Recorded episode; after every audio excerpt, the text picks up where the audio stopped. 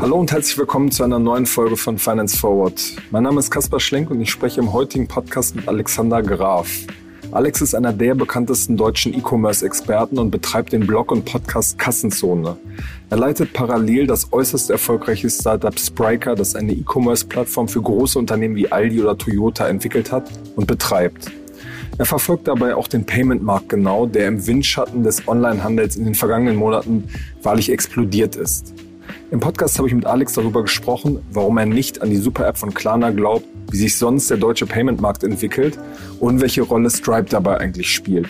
Außerdem erfahrt er, wie teuer Arnold Schwarzenegger als Speaker ist. Bevor es losgeht, gibt es aber einen kurzen Hinweis von unserem Werbepartner. Gerne möchte ich euch heute unseren Werbepartner Moss vorstellen. Ich bin sicher, viele von euch Hörern kennen Moss bereits. Moss ist eine Finanzplattform, mit der Unternehmen alle Ausgaben an einem Ort verwalten können. Sämtliche Prozesse eines Finanzteams werden mit Moss digitalisiert und optimiert. Von der Belegerfassung über das Rechnungsmanagement bis hin zur Buchhaltung. Mitarbeiter tätigen Ausgaben autonom mit physischen und virtuellen Firmenkarten und laden die Belege in Moss hoch. Alle Ausgaben werden in Moss in Echtzeit transparent.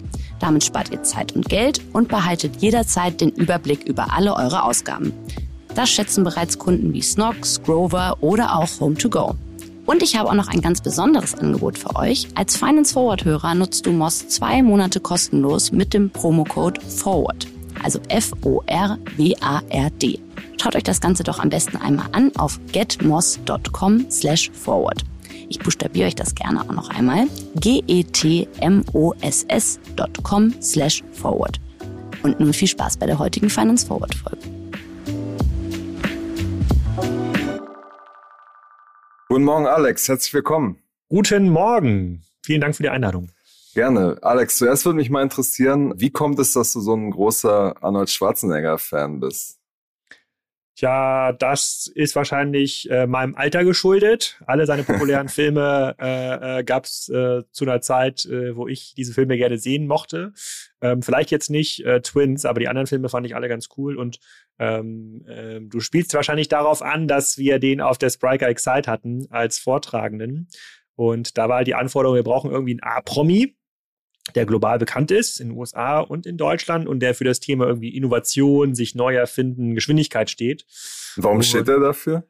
weil er halt drei oder vier Karrieren in seinem Leben bisher hinter sich hat und die alle extrem, äh, extrem gut gemeistert hat und immer wieder gegen Widerstände angehen äh, äh musste und auch oft ja Widersprüche in sich vereint. Ja, er war halt quasi der, der war amerikanische Sportbeauftragte und hat quasi in, in, in Reihe Zigarren geraucht. Das ist schon spannend, irgendwie so ein Setup zu sehen. Unser, ähm, unser Gast, den wir eigentlich hätten haben wollen, war Usain Bolt der steht ja für das Thema Geschwindigkeit und agil und sowas, aber der kann überhaupt nicht reden. Also wenn man danach Usain Bolt mal so Keynote Speech oder Vortrag, das, äh, das ist, das ist ein totales Desaster und der ist noch teurer als Arnold Schwarzenegger. Also äh, sind wir ganz froh gewesen, dass es Arnold geworden ist. Und alle, die ihn gesehen haben und gehört haben, äh, fanden es extrem geil.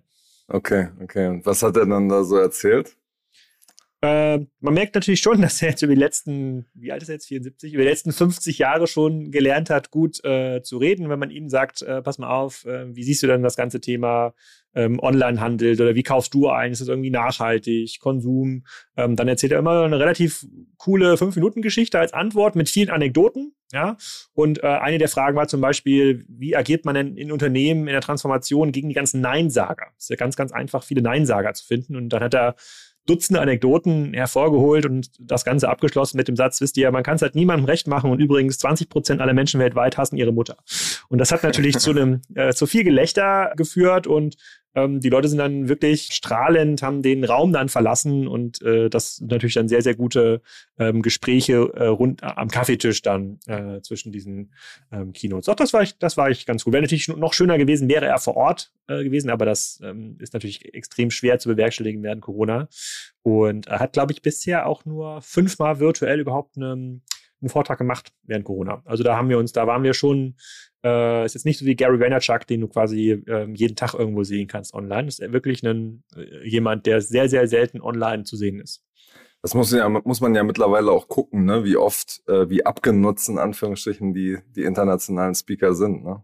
Ja, ja, aber dafür gibt es ja äh, entsprechend Agenturen, die einem da, die einem da helfen und äh, man darf sich da auch nichts vormachen. Also jeder sinnvolle internationale Speaker, der eine etwas höhere Bekanntheit hat, ist sofort im sechsstelligen Bereich und da ist man eigentlich ganz froh, dass die nicht zu einem kommen, weil dann hast du ja noch dann First-Class-Flüge, First-Class-Hotel, dann kommt noch das ganze Team mit und puha, da ist eigentlich ganz okay gewesen, dass Ani sich da aus seiner kleinen Höhle eingewählt hat mit äh, so einem Mucki-Bild im Hintergrund äh, und die Leute, äh, Leute bespaßt hat. Wären vielleicht seine, seine Esel oder äh, diese Tiere, mit denen er da lebt, auch noch mitgekommen?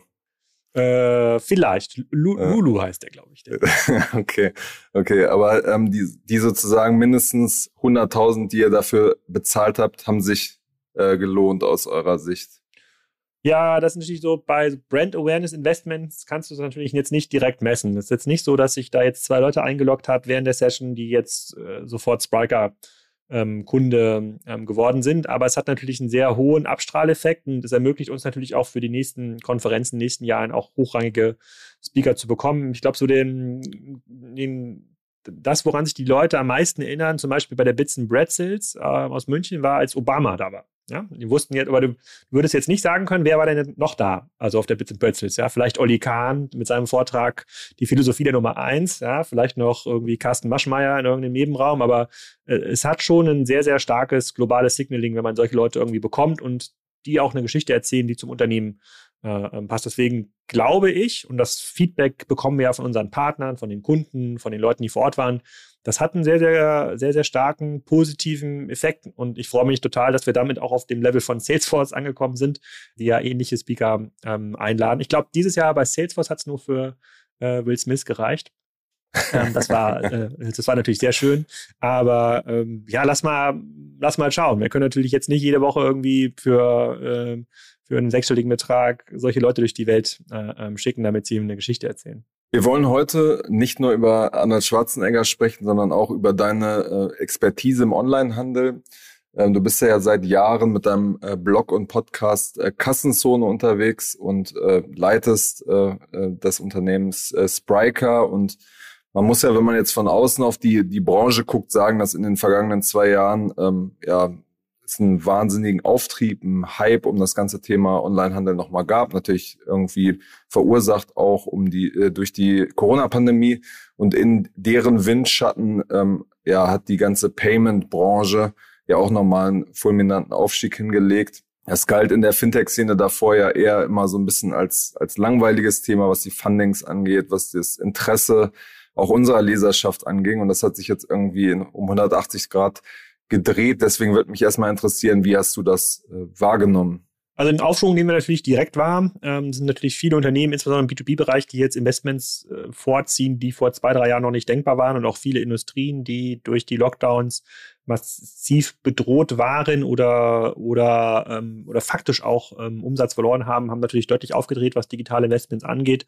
Davon ähm, profitieren wir enorm. Es haben natürlich vor allem die Unternehmen profitiert, die schon vorher groß und relevant waren. Das muss man auch ganz klar sagen. Es hat jetzt nicht dazu geführt, dass wir jetzt nochmal Dutzende neue starke Online-Händler oder Portale im Markt äh, wiedergefunden haben, sondern die Größen einfach, die Großen sind deutlich größer geworden und jeder muss, musste sein Glück ähm, versuchen. Viele sind auch am klassischen E-Commerce gescheitert und da sieht man, dass die, dass die, dass so Ersatzstrategien rund um WhatsApp und SMS auch wieder populärer geworden sind. Ich hatte das mal in einem anderen Podcast gesagt, also bei meinem Blumenhändler äh, nebenan, da kenne ich jetzt die Handynummer und schicke ihm einfach eine SMS, wenn ich einen Strauß Blumen für meine Frau oder für meine Mutter äh, ähm, kaufen will und dann liefert der die ähm, aus und kriegt das äh, Geld dann halt in bar äh, vor der Tür. Das funktioniert aber auch super und ähm, passt halt sehr gut zu den Kompetenzen, die die auch ähm, selber anbieten können. Also dieser Boom ist ungebrochen. Wir sehen den Boom auch äh, natürlich global. Wir sind ja mit Spriker mittlerweile 400 Leute, sind in vielen Märkten unterwegs, äh, in vielen Osteuropa, vielen USA, Lateinamerika und äh, da sehen wir jetzt, dass ähm, natürlich viele Unternehmen angefangen haben, auch in den letzten beiden Jahren die Strukturen aufzubauen, also E-Commerce-Manager einzustellen, das Thema Digitalisierung zu priorisieren. Das heißt, die echten großen Investment-Effekte rund um das Thema Corona sehen wir erst noch. Es sind noch gar nicht im Markt ähm, sichtbar. Dass man irgendwie vorher bei Piken Kloppenburg mal so eine Click-and-Collect-Geschichte eingebaut hatte, das war ja eher der Tatsache ähm, geschuldet, dass sie anderweitig ihre Ware nicht haben losschlagen können. Ähm, aber die richtig großen Dinger, diese richtig starken Transformationseffekte, die jetzt entstanden sind durch die Corona-Lage, die ähm, haben den, haben quasi den Endkunden noch gar nicht, gar nicht erreicht. Das, ähm, ähm, das, das kommt jetzt erst alles. Wie könnten die dann aussehen? Hm.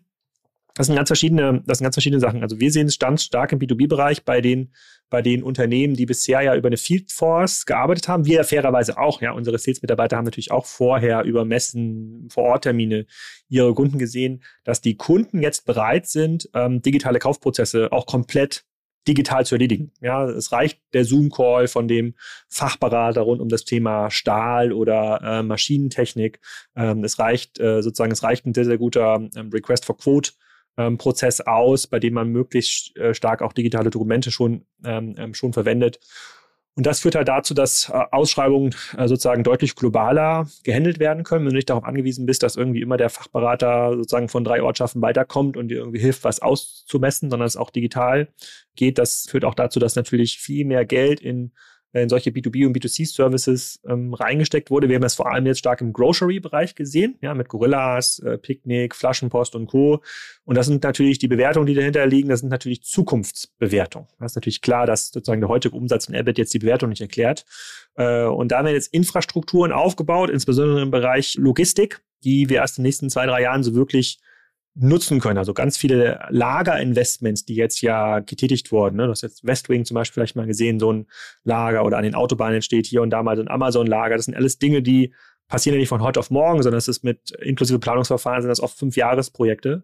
Ähm, heißt, wir werden ähm, als Endkunde in den nächsten Jahren Waren noch schneller verfügbar haben, in der vielleicht sogar noch günstiger verfügbar haben, mehr Logistikoptionen, mehr Retourenoptionen, die heute ja noch sehr, sehr limitiert äh, ähm, sind. Und im äh, B2B-Bereich ist es äh, sofort ein deutlich globalerer Wettbewerb geworden, weil Endkunden mittlerweile gelernt haben oder lernen mussten, also B2B-Endkunden lernen mussten, dass man äh, Kaufprozesse für Software, für Geräte, für Service komplett digital erledigen kann. Und da ist das meiste noch gar nicht ähm, angekommen im, im Markt. Also da sind die Investments alle noch am Laufen. Die Projekte gehen ja jetzt erst gerade so an den Markt.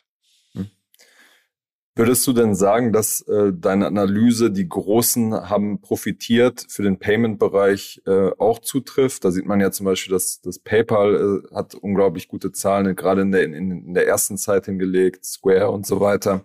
Würdest du sagen, dass das diese sozusagen große Analyse darauf auch zutrifft?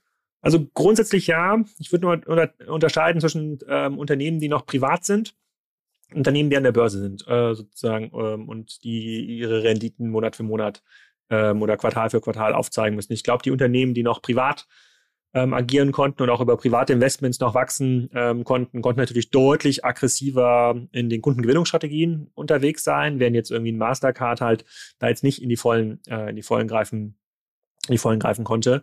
Ähm, was sich schon geändert hat im Payment-Bereich ist, du kennst das bestimmt auch noch, so vor zehn Jahren hätte man dann E-Commerce-Leitfaden gelesen, dann da, da drin sozusagen, je mehr Payment-Optionen du anbietest, desto höher ist die Conversion. Ja, gefühlt war da so, wenn ich 50 Payment-Optionen habe, habe ich irgendwie 200 Prozent äh, ähm, Conversion und in vielen Ecken tickt der Markt auch noch so. Also es gibt äh, viele Payment-Anbieter, die können gar nicht so genau sagen, was machen sie irgendwie besser, was machen sie ähm, schneller oder äh, mehr convenient für den Endkunden, sondern die, ähm, die, ähm, äh, die sagen einfach, du kannst uns einfach zusätzlich nochmal einbinden und wir geben dir für die ersten 1000 Transaktionen die Grundgebühr ähm, erlassen wir dir, was ja nichts anderes ist als dieses äh, ex externe Kapital, was in diesen Markt reingedrückt wurde, um die, um diese Kunden dann zu, äh, um diese Kunden zu gewinnen.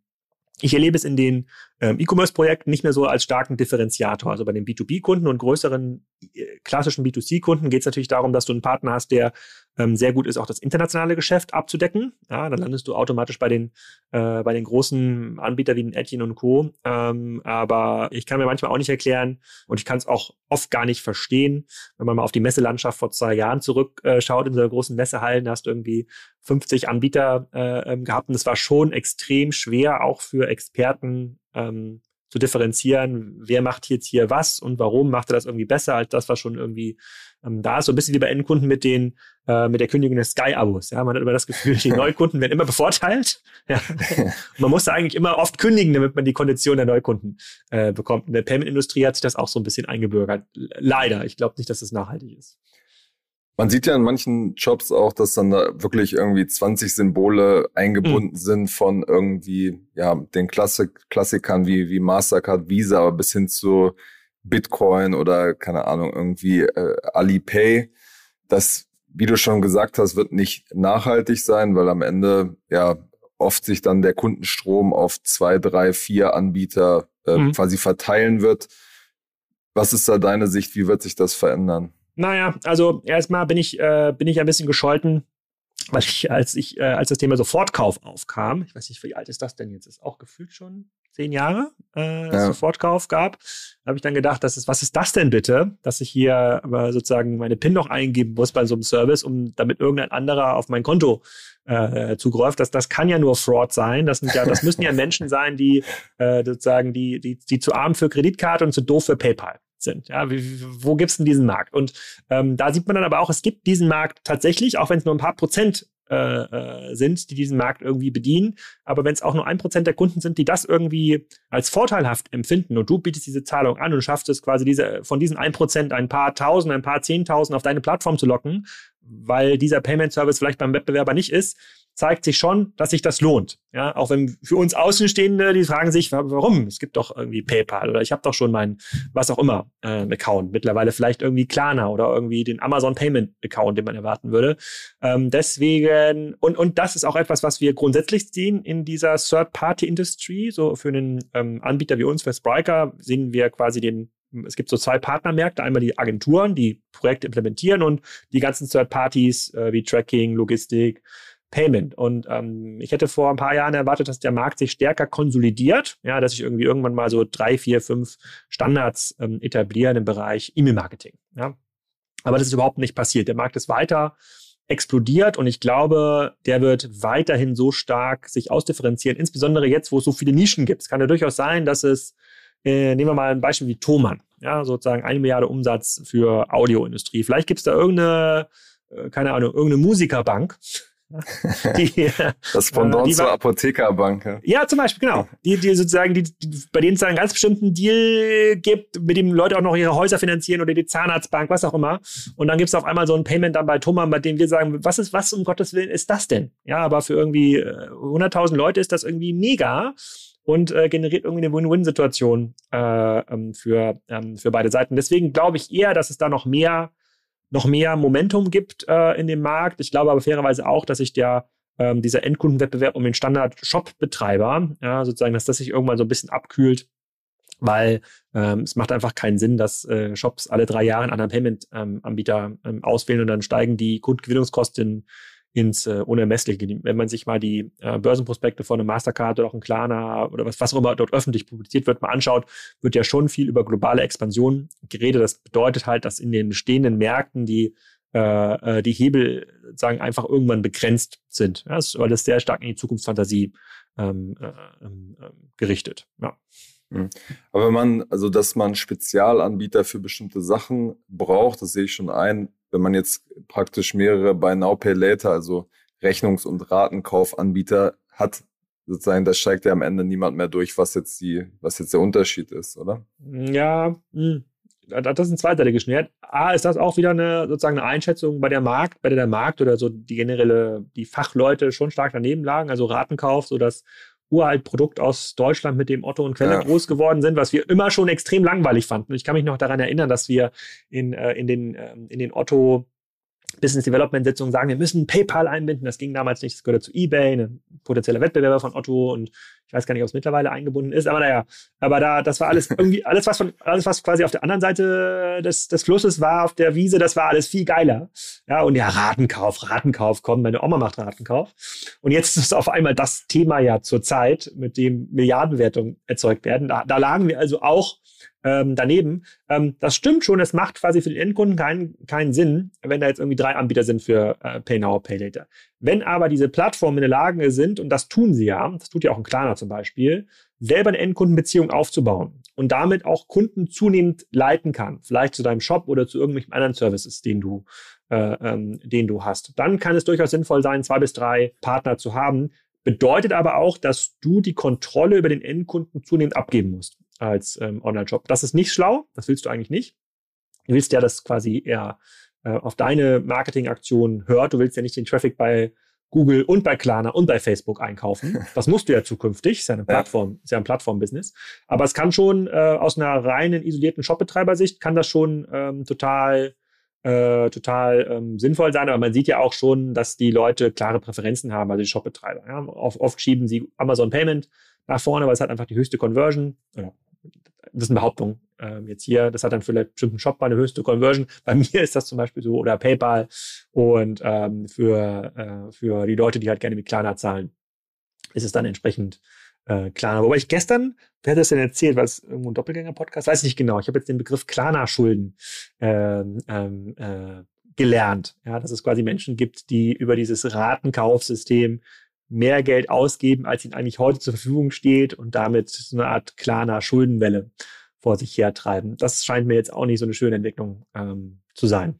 Das stimmt schon. Dass da gab es ja auch die Statistiken, dass in den USA, glaube ich, ein Drittel säumig geworden ist oder verspätet gezahlt hat. Ein großer Teil dessen ist trotzdem natürlich noch Rechnungskauf, wo ja erstmal, glaube ich, nicht so viel gegen zu sagen ist. Das stimmt. Aber bei den Säumigen, aber die, man will doch eigentlich die säumigen Zahler haben, weil dann sozusagen steigen ja die Strafzinsen. Und das ist ja das, was in dem Geschäftsmodell versprochen wird als zukünftiger Ertrag. Ja. ja. Ja, schon, ja, aber schon, die, schon, schon grenzwertig, fairerweise, muss man schon sagen. Ich will das, will das Geschäftsmodell jetzt nicht verteidigen. Deren Argumentation ist natürlich, dass sie sagen, irgendwann hast du so ein negatives äh, Erlebnis damit. Ich meine, wenn du dann irgendwie im Inkasso bist, wenn du da irgendwie die bösen äh, Mails dann kriegst, dass du dann irgendwann auch keinen Bock mehr mit, mit Klarna hast und dann sozusagen von den, von den Anbietern auch verbrannt wirst. Das ist ja quasi die, die große Abwägung, wie viel kriege ich jetzt durch durch Gebühren und wann verliere ich den, den Kunden, weil er ja keinen Bock mehr hat. Ja, kann, kann sein, aber ich glaube, ein Kunde, der seine Klarna-Schulden nicht mehr ähm, äh, bedienen kann, den möchte Klarna wahrscheinlich auch nicht mehr haben. das stimmt, das stimmt. Das stimmt, genau. Klarna ist ja irgendwie einer der äh, dominanten Player zurzeit, die jetzt äh, kürzlich auch angekündigt haben, so ein Shopping, eine Shopping-App zu, zu launchen, wo sie genau das Prinzip auch umdrehen, dass du nicht mhm. mehr über den Shop praktisch äh, zu Klarna kommst und dann zahlst, sondern zu Klarna gehst und dann zu dem Shop gehst und alles soll sehr einfach sein, was die Bezahlung angeht und äh, es soll Treuepunkte geben und so weiter. Ähm, kann das aus deiner Sicht funktionieren und wie ist auch die, die Resonanz aus dem Markt, was du so wahrnimmst? Haben die da irgendwie Angst davor? Also kann das funktionieren oder nicht funktionieren? Die Frage möchte ich gar nicht beantworten, aber ich möchte mal quasi ähnliche Projekte äh, heranziehen und dann können wir ja gemeinsam versuchen, das zu beantworten. Also, ähm, du hast ja im Grunde das gleiche System bei, äh, ähm, hattest, ähm, hatte, hast du ja auch bei einem Payback, ja, die auch sagen, hey, du kannst dir quasi über den Payback Shop im Grunde genommen gehen, damit du siehst, wo gibt es die meisten Payback-Punkte oder wie, wo kannst du am effizientesten einlösen. Ähm, ähm du hast das gleiche Prinzip bei einem ähm, Shopify, die auch versuchen, über die Shop-App den Kunden zentral zu bündeln. Du hattest ähm, Anbieter wie zum Beispiel Mein Paket von DRL, die das aus einer Logistikecke gedacht haben. Ja, die haben gesagt, ja, Logistik geht bei uns am besten. Wir nehmen einfach die Leute, die mit DDL versenden, die müssen nur ihre Ware ähm, aussuchen. Und ähm, immer dann, wenn man Plattformen hat, die das aus, aus einer reinen Feature-Sicht betrachten. Ja, sozusagen, die dann auf dem Papier diesen strategischen Wettbewerbsvorteil ähm, sehen. Die, äh, Klarna sagt sich ja, wir können irgendwie alle Shops, wir kennen die Bonitäten, wir wissen, wer gut ähm, versendet. Eigentlich müssten wir doch quasi die zentrale Plattform werden, wo man die besten Produkte äh, ähm, findet. Und obendrauf äh, sozusagen sparen wir uns auch nochmal die ähm, umgedrehte Händlermarge, sozusagen die Gebühr, die sonst äh, sozusagen die, die, das, das, was der Händler noch vereinnahmt über diesen Payment-Prozess, das bleibt jetzt alles bei uns, dann verdienen wir am meisten Geld. Und der Wettbewerb um den Endkunden in dieser Plattformökonomie ist einfach so hart, du musst so gut sein. Angebot, Preis, Verfügbarkeit, Convenience, sozusagen filtern. Das bekommen diese Anbieter eigentlich nie hin. Also mein Paket war ja auch keine schlechte Idee, ähm, aber du musst dich natürlich dann auch mit den äh, sozusagen auf der Investitionsseite mit einem Salando, mit dem Amazon, mit dem About, About You äh, messen lassen und das reicht in der Regel nicht aus, was da, äh, was da äh, auch, auch nicht ein kleiner auf die auf die Beine ähm, stellen kann. Und von einem B2B-Unternehmen zu einem B2C-Unternehmen zu werden, aber eigentlich nur, um noch ein bisschen mehr Erträge mitnehmen ähm, zu können, gibt es einfach sehr wenig, wenn nicht sogar gar keine guten Beispiele. Warum gibt es sozusagen, sonst würdest du jetzt ja heute auch im PayPal-Shop einkaufen. Also das ist, wäre, das wäre der gleiche, das wäre der gleiche Deal, aber diesen End, dieser Endkundenwettbewerb, der sozusagen der trifft dich so hart, du hast keine Kontrolle auch über die Äh, du hast keine Kontrolle über das Kundenerlebnis. Du weißt am Ende gar nicht, von wem kommt irgendwie das und du weißt schon, von wem kommt das Paket, aber vielleicht kommt das irgendwie verspätet. Und es reicht ja schon, wenn irgendwie jede zehnte Bestellung unterdurchschnittlich äh, ähm, ist, während in Amazon das irgendwie bei jeder hundertsten Bestellung maximal sich leistet. Ähm, dass du dann irgendwann sagst, ja, okay, dann stelle ich doch weiter bei Amazon oder bei Thomann oder bei Otto oder wo auch immer. Deswegen äh, halte ich persönlich nichts von diesen, äh, äh von diesen Initiativen, wo man versucht, den Kunden vorne noch irgendwie ein Interface ähm, zu bieten, weil es ja wirklich auch komplett innovationsfrei also was denn der USP? Also, das, also ich bitte, also ich bitte dich. Das ist eine reine Insichts-USP. Ja, also das ist quasi ein reines Beraterprojekt auf das, was man als Shop gemacht äh, ähm, hat. Obwohl, und, ähm, ich weiß nicht, wie deine kleiner Shop-Historie aussieht, aber ja. irre ich mich. Also ich meine, ähm, DHL und Payback, äh, da würde ich schon äh, Klarna ein bisschen mehr zutrauen und auch Warum? Pay Warum? Auch, Warum? Auch PayPal, ja, weil sie schon gezeigt haben, dass sie äh, in der Produktentwicklung, in der ganzen Markendarstellung schon irgendwie ähm, Marketing bisschen mehr können als, als die beiden genannt. Und auch PayPal ist, was die Produktentwicklung angeht, in den vergangenen Jahren sehr langsam gewesen, muss man sagen. Das stimmt, aber hat jetzt fairerweise das beim Thema Marketing, ähm, also Kundenbekanntheit, ähm, das weißt du wahrscheinlich besser als ich, würde ich jetzt nicht sagen, dass die hinter Klarna stehen, oder? PayPal nicht, nee. nee. nee. Genau, aber also grundsätzlich ist ja nicht nur Marketing. Also du musst ja wirklich, du musst ja wirklich einen ein besseres Kundenerlebnis bieten als bei irgendeinem anderen Aggregator oder bei dem Spezialanbieter wie dem Amazon oder Zalando. Und das habe ich jetzt, äh, das habe ich noch nicht gesehen. Also ähm, beziehungsweise ich ziehe mein Argument ein Stückchen zurück. Ähm, wir hatten hier auch, ähm, wir hatten ja auch Payback öfter mal im Podcast. Es gibt natürlich schon so sehr viele Leute, die die Payback Back, die Payback App nutzen. Ja, die nutzen die natürlich aber auch dann, um dann stationär ihre Rabatte zu bekommen und diese Punkte äh, ähm, einzulösen. Die haben schon sehr, sehr viele ähm, sehr, sehr viele Kontaktpunkte. Aber ist das ein Business, bei dem ich einen Großteil meiner Ressourcen, meiner Marketingkraft, äh, sozusagen äh, vielleicht auch quasi meines Abits draufgeben würde?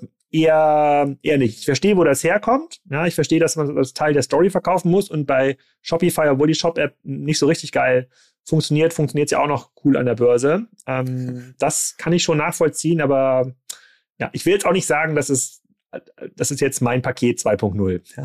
Ja. Aber die Argumentation, diese Insicht ist genau die gleiche. Ja. Ja, ich glaube, wir müssen uns eher nochmal in einem Jahr verabreden und dann nochmal äh, auf die Zahlen gucken und wie sich das Produkt weiterentwickelt hat. Wir können auch eine Wette eingehen. Du kannst auch, formulier mal gerne Wette. Nee, du, nee. Bist du denn äh, positiv hinsichtlich der Zukunftsaussichten der Klarna Shop App? Ich glaube, ein bisschen positiver als du, äh, was sozusagen meine Einschätzung angeht, aber ähm, Versuch das auf meinen Zahlen auszudrücken. Also wir können ja was, wir können ja im Grunde genommen, ähm, äh, äh, Finance Forward hat ja quasi ähm, auch Endkundenhörer. Wir können ja eine Umfrage machen. So, wir können ja quasi heute eine Umfrage machen mit, wie viele Leute haben über die kleiner Shop App gekauft. Sagen wir mal, das ist jetzt Beispiel einer von 100. Und ich würde eine Wette mit dir eingehen und sagen, es ist in einem Jahr ist diese Zahl nicht gestiegen. So, du kannst dagegen wetten. Nee, wir, wir überlegen, wir überlegen. Nee, du hast nee, jetzt, jetzt musst du es ja auch mal formalisieren. Ja, also, also ich, ich glaube da wirklich null dran. Okay, okay. Wir überlegen uns im Nachhinein noch ein Setting und äh, äh, gucken dann, ähm, ja, ja, wie sich das okay. entwickelt hat. Ja, gucken wir mal weiter. Genau, ein anderes äh, Hype-Thema, über das wir gesprochen hatten, war äh, Stripe. Äh, vor mhm. ungefähr eine, anderthalb Jahren ähm, hatten wir dazu mal gesprochen und du sagtest, ähm, ja, man nimmt die im Markt eigentlich noch gar nicht so wahr im deutschen Markt. Mhm. Deswegen würde mich mal interessieren, da ist ja auch viel passiert, Bewertung wahnsinnig durch die Decke ähm, ja. gegangen und gilt sicherlich als einer der aussichtsreichsten äh, Tech-IPO-Kandidaten. Nimmst du den mittlerweile im deutschsprachigen Raum stärker wahr? Ja, nehme ich deshalb stärker wahr, weil sie einfach ein deutlich größeres Team haben mittlerweile in, in Europa, auch im deutschsprachigen Raum, sind viel, viel agiler, viel aktiver, viel stärker auch in Deals äh, ähm, ähm, involviert und fairerweise ist nun mal Payment-Vertrieb ist ein äh, personengebundener, äh, personengebundener Vertrieb, sind auch bei, äh, bei dem einen oder anderen Kunden auch äh, involviert und wissen natürlich mittlerweile durch ihre Marketingaktivitäten auch, wer ist auf der Suche nach einer Shop-Lösung. Ja, natürlich diese ganzen Lead-Feeder-artigen Tools auch im, im Einsatz und sind jetzt in Deutschland auch zu sehen. Es hat halt ein bisschen gedauert, bis sie ihre Vertriebsmannschaft oder ihr deutsches Team auch aufgebaut haben. Aber sehe ich deutlich stärker, ja. Und selbst bei so einem Produkt, was ja auch kleinere Shops äh, anspricht, funktioniert das immer noch über Leute, der Vertrieb, oder?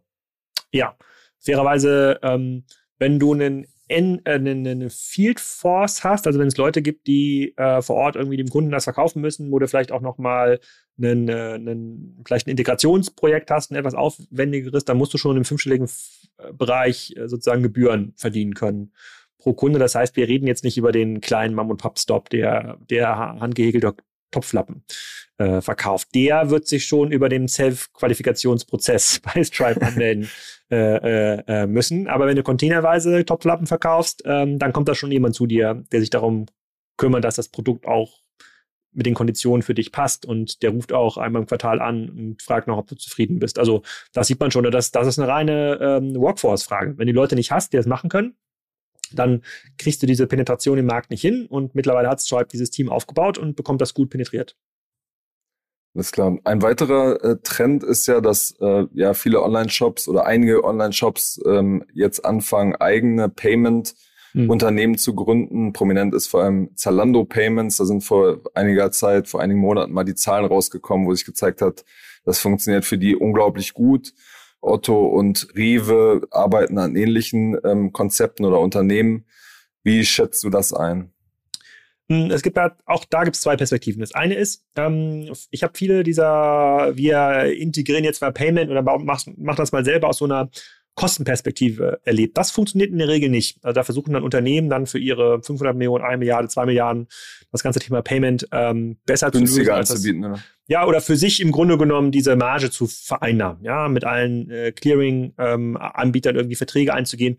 Das ist doch ziemlich anstrengend, insbesondere wenn man im internationalen Bereich aktiv ist und das für einen Markt nur machen muss, ist das das eine. Wenn du es aber international anbieten musst, äh, ähm, ist das schon deutlich, äh, deutlich komplexer. Auch dafür gibt es auch Anbieter, die das mit dir machen.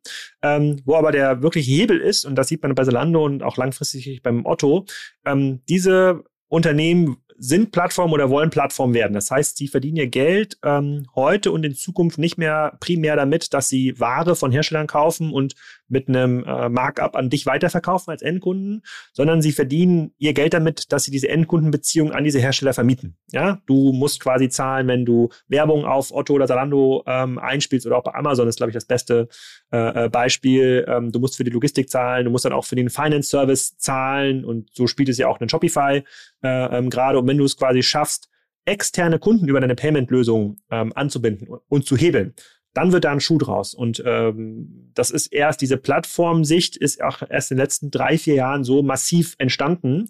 Deswegen würde ich auch erwarten, dass es da in Zukunft noch viel, viel mehr dieser Initiativen gibt, wo dann Payment Services im Rahmen einer Plattform integriert werden. Das können auch weit gelabelt werden. Das kann durchaus sein, dass da quasi bekannte Anbieter dahinter stecken. Aber diese Kundenbeziehung gehört dann der Plattform. Die gehört dann Salando, die gehört einem Otto, die gehört einem Amazon und wenn dir dann diese Kundenbeziehung gehört, diese B2B-Kundenbeziehung, kannst du die extrem gut monetarisieren und dann lohnt sich so ein äh, Projekt auch. Und dieser Markt ist auch erst in den letzten fünf bis zehn Jahren erwachsen geworden. Also jetzt äh, auch die White-Label-Anbieter dahinter äh, sozusagen können das noch gar nicht so ähm, lange. Also Säule 1, irgendwie selber ein paar Kosten sparen, wenn man nicht bereit ist, äh, 2,5 Prozent für die Kreditkarte abzugeben. Das war schon länger sozusagen ein Thema, schon seit sozusagen Urzeiten des E-Commerce, hat für einige funktioniert, für die meisten nicht. Aber Säule 2, diesen Service weiterzuverkaufen an Dritte, um sich darüber zu hebeln, ähm, das ist jetzt so das Ding. Ähm, die meisten machen das natürlich äh, nicht nur für Payment, sondern versuchen es auch für Logistik und für Shop und für ähm, andere ähm, Disziplinen. Deswegen glaube ich, kommt da noch eine ganze Menge auf uns zu. Das ist ja, was äh, About You auch größtenteils jetzt äh, macht, richtig?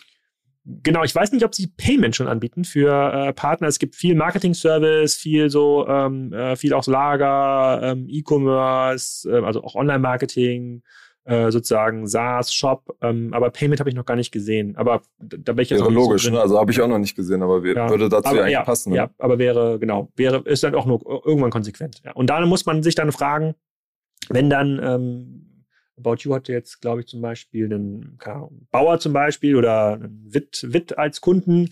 So, dann hast du natürlich als Payment-Anbieter, kommst du nicht mehr an den Kunden ran. Ja, sozusagen, das musst du alles über About You lösen und äh, dann geht dir dieser Kundenbeziehung schon Marge verloren und irgendwann sagt dann About You oder in diesem Fall immer bei Zalando, weil es da konkret ist, sagt dann, du mach ich selber. ich, ich kann nicht, ich weiß, wie ich anrufen muss bei Mastercard, äh, damit die Zahlung durchläuft. Da brauche ich dich nicht mehr für.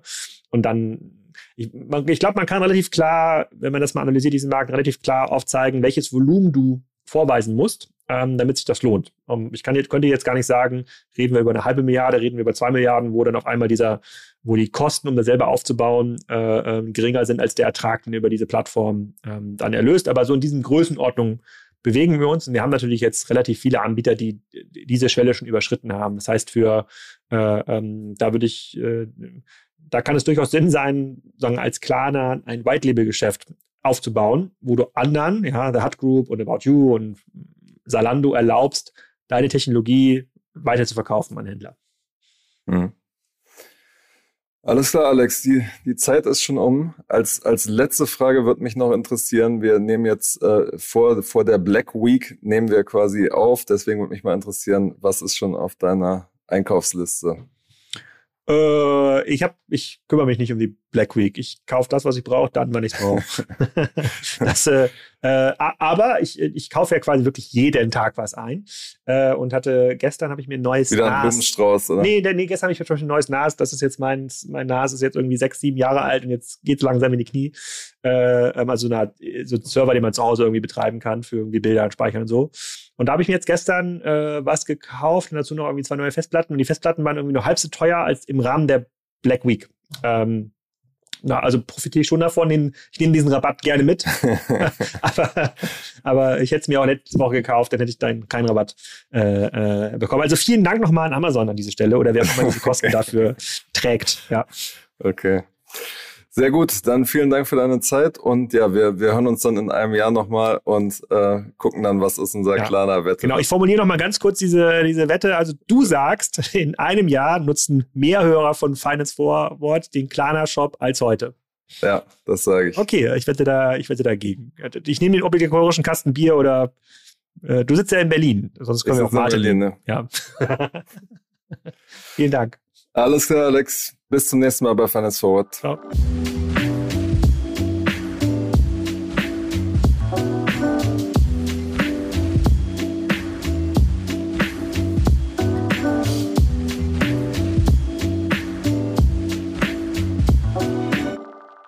Dieser Podcast wird produziert von Podstars bei OMR.